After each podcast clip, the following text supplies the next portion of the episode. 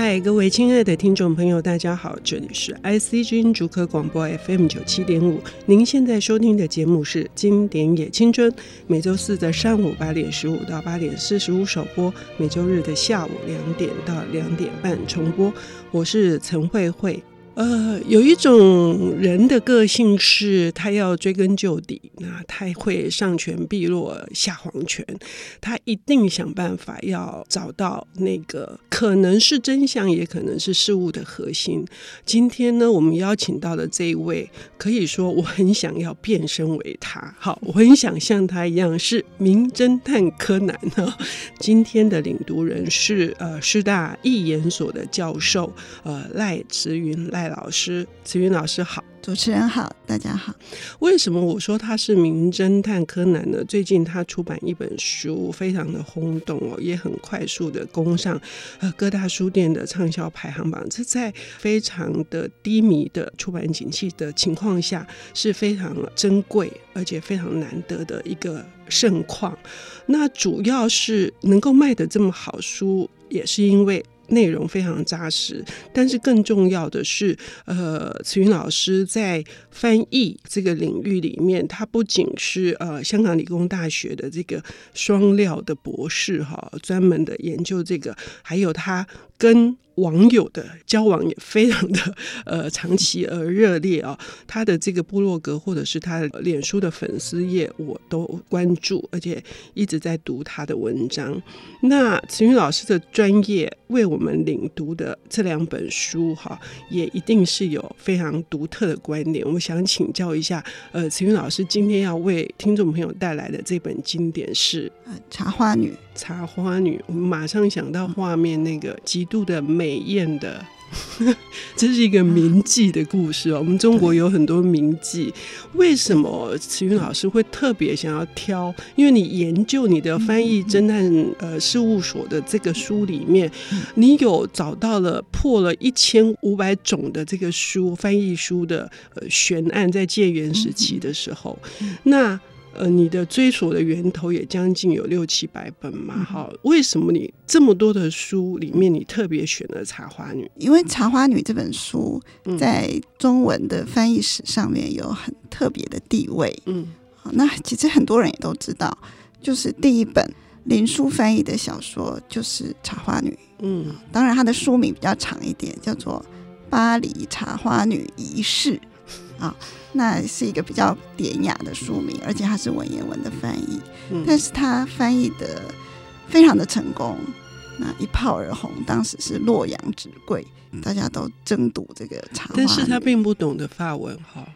对，帮他口述的是王寿昌，王寿昌是留法的，嗯，他是王文兴的祖父，嗯，他们是福州人，是，然后那个故事也蛮凄美的，嗯、就是。呃，林叔跟他太太感情很好，嗯，那他太太过世以后，他就郁郁寡欢，嗯，然后有一天王寿昌就说：“那我讲个故事给你听。”所以就从巴黎回来嘛，然后就跟他讲了茶花女的故事，然后他就开始把它写下来，然后他们的合作就非常。我现在的手机里面有这个版本，是那个 Readmoo，就是电子书店的百年签书。对不起，我实在没办法看下去，因为太文言文了，我我很难想象那个巴黎的那个 呃这个舞会上面的这个这些美女们哈，这样香槟云影，然后周旋的，我感觉上是一个北京的那个哪一个那个腔调很重。那当然，它是文言的啊，所以除了它是华文的第一本翻译著作之外，它还是。呃，你知道《茶花女》后来小众嘛又把它改成戏剧，嗯，那中文演出的第一个戏剧春柳社的演出就是《茶花女》，而且是由谁主演？主演的是李叔同，红衣大师哦，是真的在日本演出哦，这真的是破纪录、破天荒的一件对美事啊！还有一件事很有趣，可以说一下，就是。小众马跟大众马，嗯，嗯，那其实他们的法文名字应该是叫都马。都马，都马为什么会变成仲马？嗯，好，那这件事情呢，其实很多人没有想过，这一点很棒啊！我读这个书的时候，我读到慈云老师真的是破案哎、欸，破案的为什么不叫杜马，叫？对，你如果叫小杜马、大杜马，现在也不知道是谁，对不对？对，这是因为林叔是福州人，嗯啊，那你如果用用台语讲，都丢位 就是比较像中马。所以它其实是福州话的发音，而不是国语的发音。嗯，所以我说的那个腔调可能跟这个也有关系。对，嗯，而且在文章里面，慈云老师还特别举例说，就好像筷子，福州人会说，不会说滴，会说嘟，呃，是这样子的，或者滴跟嘟之间的这个关系。跟支这个叫支端同源了，哦、这个在中文系语言学是要学的。嗯，就是我们现在发音是支的这个音啊、呃，在古中古汉语是的开头的。我读到这里的时候，我就觉得眼前的迷雾全部都消散了。原来如此，真的是太厉害，而且还把这个的知同源，嗯，我马上又上了一课。好，除了这两个意义之外，这个故事也是当年小仲马好像奠定他的文学地位，可是他自己后来又推翻了他，为什么？尝试想要推翻他。这个书呢，是他非常年轻的时候写的。嗯、那他那时候才二十三岁吧？嗯，呃，而且他爸爸很有名，嗯，大仲马很有名。他一直想要证明自己的能力。这本小说其实很多人都觉得是他的半自传小说。嗯，因为茶花女那个玛格丽特·戈吉耶，她其实是真有其人的。嗯，好，那就葬在蒙马特墓园。嗯，我前年去巴黎。特地去蒙马特墓园看他的墓，他特地看他的。我几年前去过，我都不能靠近呢、欸。这就是题外话了。反正我靠近墓地，我有两个同事都进去，我靠近墓地就不行。所以我本来打算，我已经做好多功课，我要去看谁看谁，就一个都没看到。他们去帮我看，OK，好，那慈云老师看到了。对，而且当。我在那里还遇到一个美国人，他在那边找地图找了半天，结果他也是要找那个 A P 的墓，就是茶花女本尊的墓，嗯、还有小仲马的墓。嗯，他们葬的很近，而且是小仲马的遗言说他不要葬在自己家族的墓。嗯，所以这也是一件，不过很很悲哀啊，因为那个 A P 死的时候才二十三岁，小仲马死的时候已经七老八十了，所以那个小仲马的墓呢，上面有一个他的那个像。就很老的一个老人，四十九岁那时候算很老，很老吧？好然后人家人家 A P 那个像是这样子起年玉貌，青春永驻的样子，嗯，真的很美嘛，那个照片，呃，很像胭脂扣的感觉，哦，美是蛮美的啊，它就一个小像，然后它是黑发的，哦。我觉得齐云老师很厉害，你很会比喻。你觉得你在你的文章里面，你一大堆的比喻，我就哦了解了解了解。OK，好，对，那我说这是小仲嘛他自己当年的一个经历。嗯，当然他有美化的部分啦。那的确那个人，因为。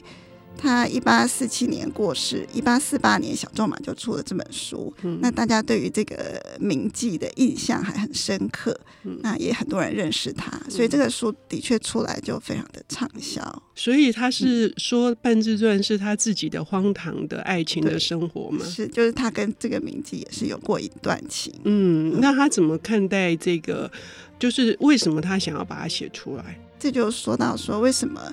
呃，我们在台湾通常看到的版本是当初一位叫做夏康农的留法的学生他翻译的。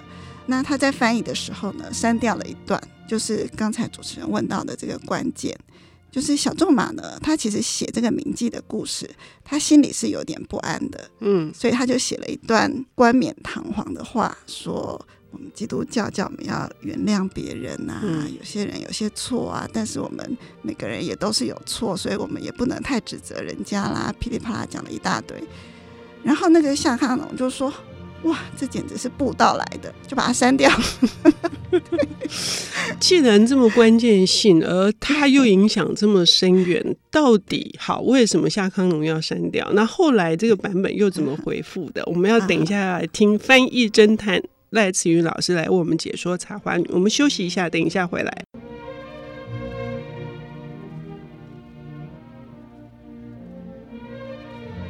欢迎回到 IC 之音竹科广播 FM 九七点五，现在进行的节目是《经典也青春》，我是陈慧慧。今天的邀请到重量级的领读人，算是我的偶像。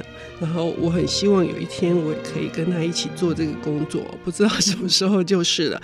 他是翻译侦探，也是最近出版的畅销书《翻译侦探》呃事务所的赖慈云，师大的呃译研所的教授赖子云赖老师。刚刚我们提到你介绍的这一本经典《茶花女》，虽然是耳熟能详，可是我们都知道它有不同的版本。我们小时候所熟悉的是儿童版的，我们是读东方出版社的那个林文月翻译的，是林文月老师鼎鼎大名，她是超级大美女。OK，好，就是因为我是念日文的，所以对她也是充满了这个敬仰。那就是说，现在的版本已经回复到我们上半段的节目所提到的，是一个完整的译版，而不是被删除掉的嘛？呃，现在新出的版本都有把那段。放回去，嗯，但是如果是台湾早期各个出版社的版本，什么远景书画、桂冠这种的版本，大概就是用夏康农的版本，那一段就没有没有放回去，嗯。啊，那是因为在那个时期，一九二零三零年代，嗯，中国的这些留学生是很不喜欢基督教的。嗯，所以他们在很多书都会做这样的事情，嗯，把太基督教的东西拿掉，嗯，包括《鲁滨逊漂流记》，他们也觉得太基督教，嗯，对，像是《小妇人》，也有人觉得太基督教，就把基督教的部分都会淡化。那是那个时候的历史背景所造成的，像这样子的现象。可是渐渐的，这个状况就改变了，译本也会恢复它的原貌嘛？如果是全译本会，嗯，但是我们。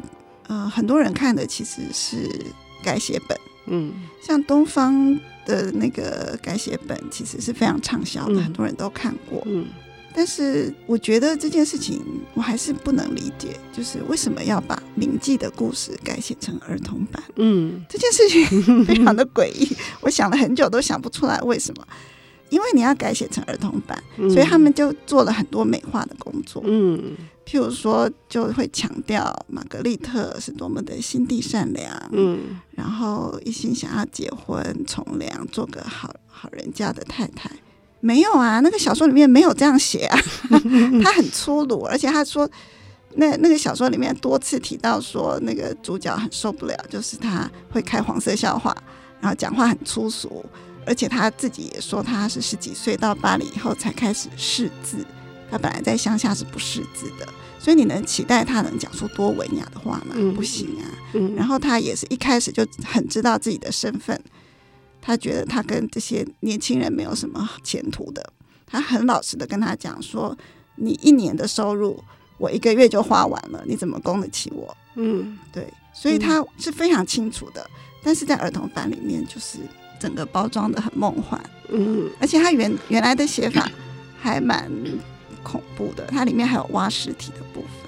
哦，对，就这一段，哦、对那个 呃小仲马的用意，好像是因为这个年轻人丧失他的。挚爱，他必须亲眼看到他变成是一具，呃，就是已经呃逐渐腐烂的，那他才能够心死嘛。他小仲马的安排来说，哎，我们先姑且不谈，就是说这个爱情跟伦理，就是说小仲马想要彰显的主题啊。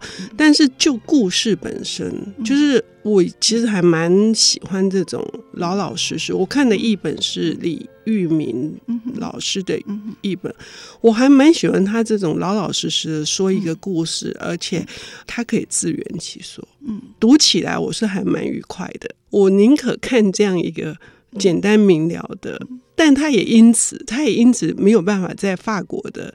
这个教科书里面当成课文。对不行，嗯，但是呃，中间虽然他如此之粗俗，其实他本身啊，小仲马还是包装了他，因为后面那些信嘛，他是不是真的很想结婚，我不知道，但是他确实是因为父亲的因为顾念他而跟他分手，这倒是真的。对，顾念呃他父亲的拜托。可是这个故事是很多呃后来的这些爱情悲剧的原型嘛，可以这样讲吗？是啊，而且也不止这样吧。我觉得《李蛙传》也是这样啊。嗯嗯嗯 嗯，就是一个年轻人，然后执迷不悟，然后那个名妓就那个因为父亲的关系。因为顾念人家前途的关系，所以主动的跟他断亲关系。《李蛙传》也是这样子啊。哎，对啊，中外都有同样的故事，就是即使是青楼女子，也有他们的。体谅、呃、体谅的那个经过的很多，但里面有一些话，我觉得还蛮能打动人的。比如说，也许就因为他们已经看透了，而且经过太多的感情，反而他们一旦付出真正的爱情，就是真正的爱情。慈云老师不相信这件事吗？我看到那段的时候觉得很有趣啊。那个是主角，其实是小仲马，但是小仲马又自己做了一个 persona，这样那个人呢，他就说。他很得意，他跟玛格丽特过了两夜之后，他走在路上，他就说：“嗯，你要骗一个年轻人，一个十十四五岁情窦初开的少女，那是很容易的。你要征服她的心是很容易的，因为她没有经验。但是你要征服一个、嗯、像玛格丽特这样子有经验，然后是名妓，对他说这是非常困难的。嗯，而且。”而且他还说，一旦人找到真正的爱情，他会爱上他推开门看上去的所有的人类以及景物。所以，爱可以使人向善，这是小仲马的观点啊！哈，但也很有趣，就读起来非常的愉悦。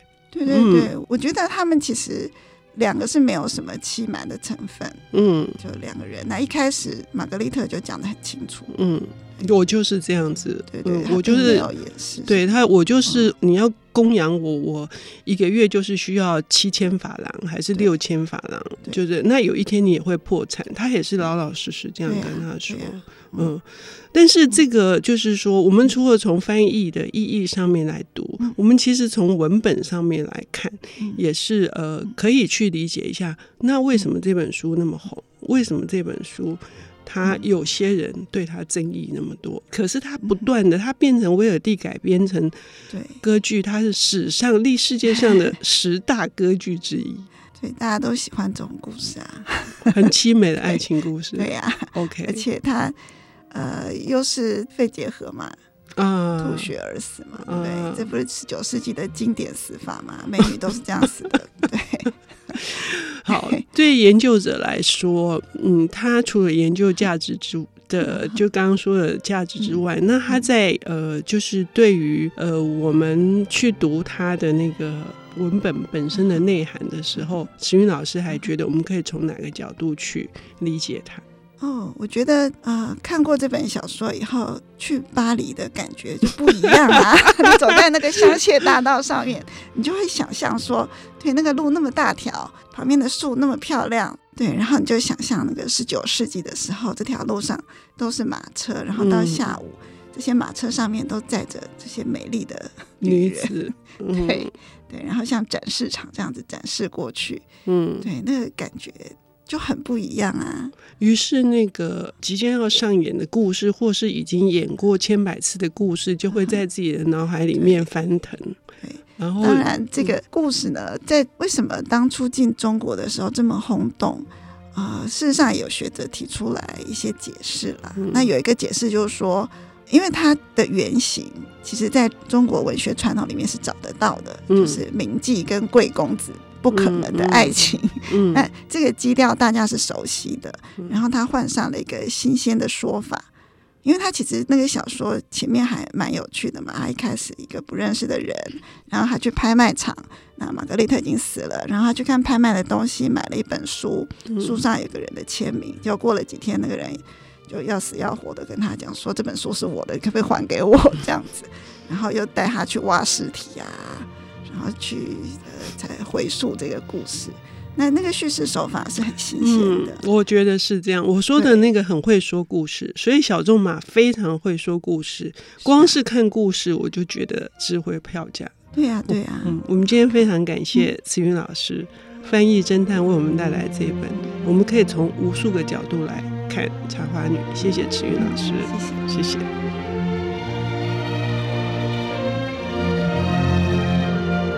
本节目由 IC 之音与 r e m o 阅读最前线联合制作，经典也青春，与您分享跨越时空的智慧想念。